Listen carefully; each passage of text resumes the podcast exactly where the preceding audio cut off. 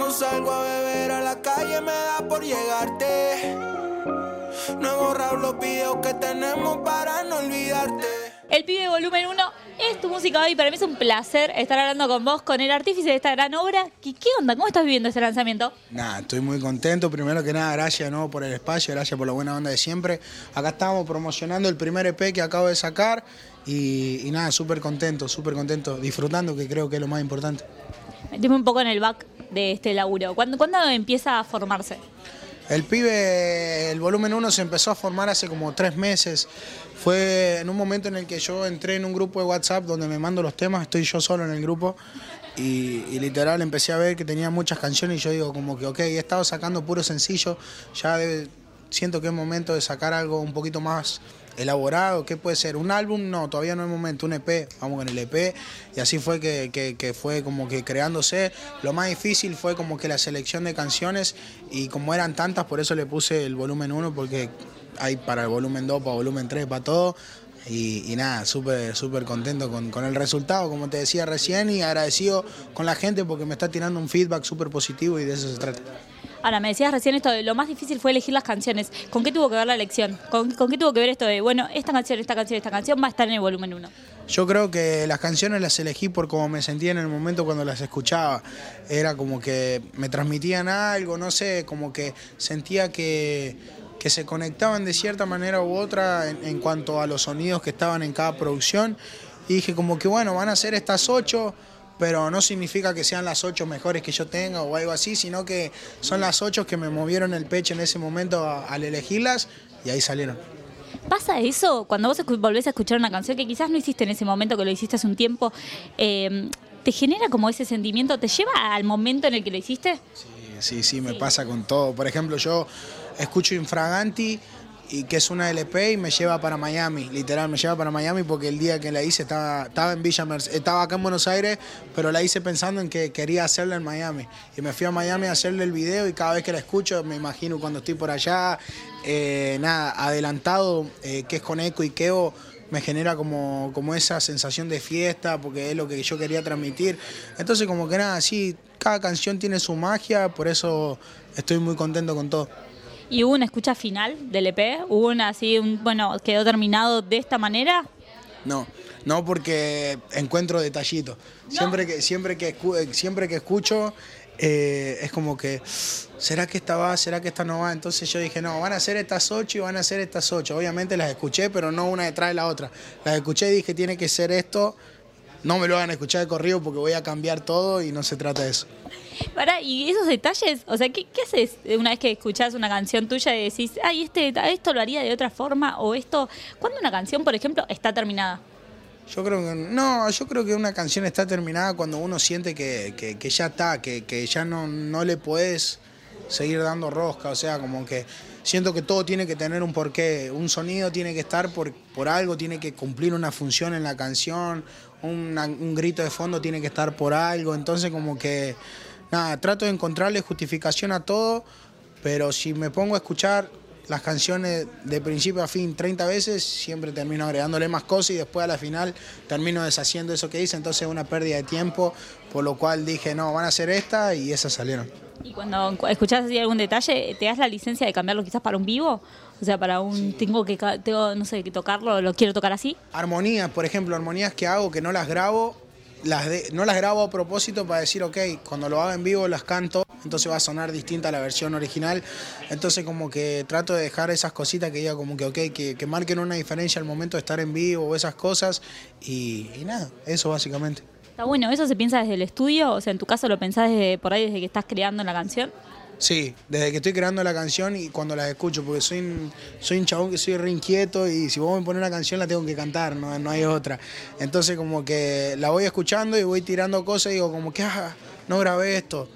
Ah, pero bueno, ya está, me lo dejo para mí, lo tiro yo en vivo, no lo grabo, queda así y así van, así se van dando las cosas. Quiero llegar a castigarte. ¿Qué pasa, por ejemplo, con el arte de este trabajo? ¿Te, te involucraste ahí? Sí, sí, sí, 100%. Este arte lo hicimos con Luca, que es la persona que me hace los videos.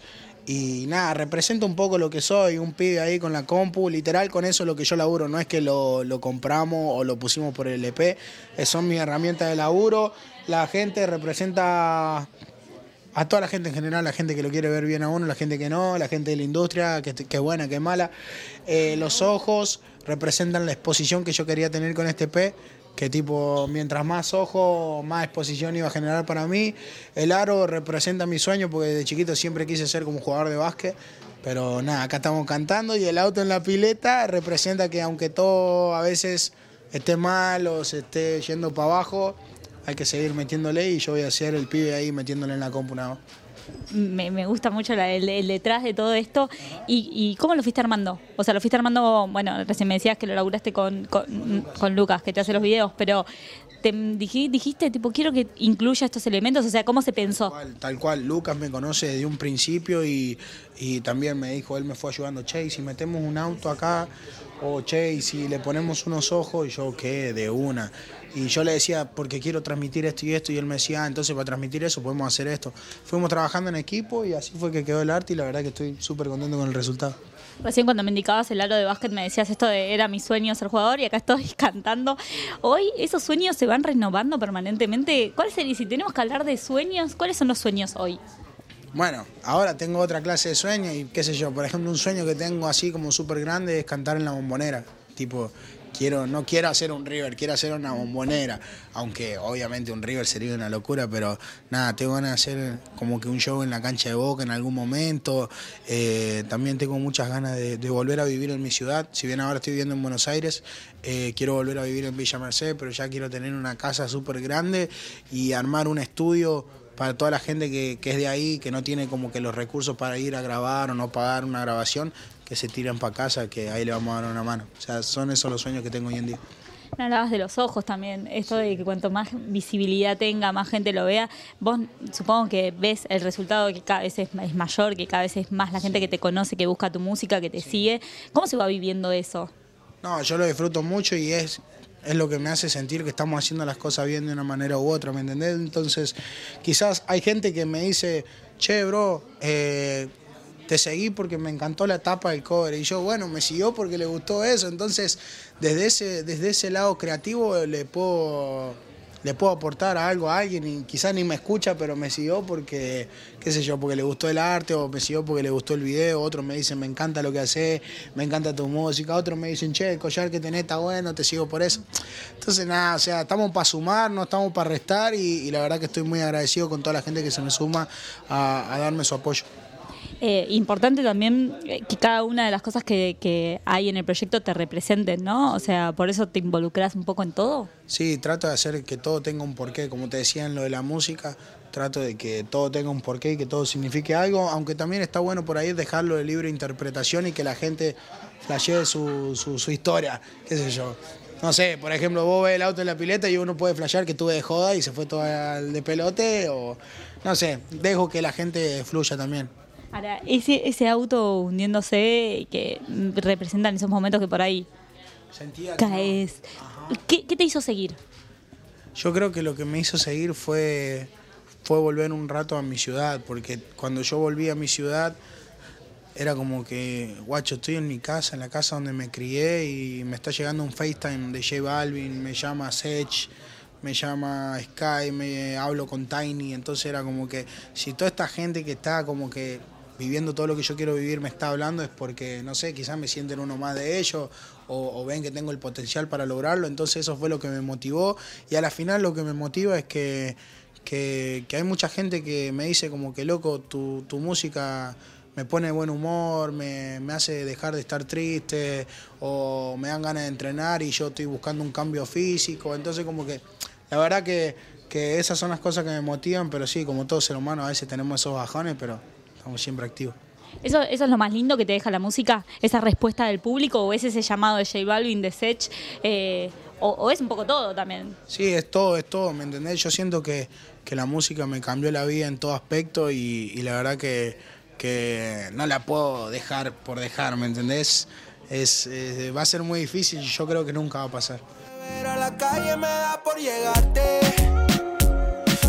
Para cerrar me gustaría un deseo, un sueño, pero más a corto plazo, ¿qué te gustaría que pase con este volumen 1 del pibe? Yo creo que lo que me gustaría que pase con este volumen 1 es que toda la gente que no me conoce y ha escuchado empiece a ponerle atención a lo que hago porque el volumen 2 va a ser 10 veces más picante que el volumen 1. Ya lo tenemos listo, puede que salga para fin de año como regalito de Navidad o no, pero bueno, ahí estamos. Tiene que estar pendiente a mis redes. Bueno, y ahí vamos a estar obviamente pendiente de todas tus novedades. Gracias por la nota y que sigan los éxitos. Gracias a vos por venir, acá estamos siempre.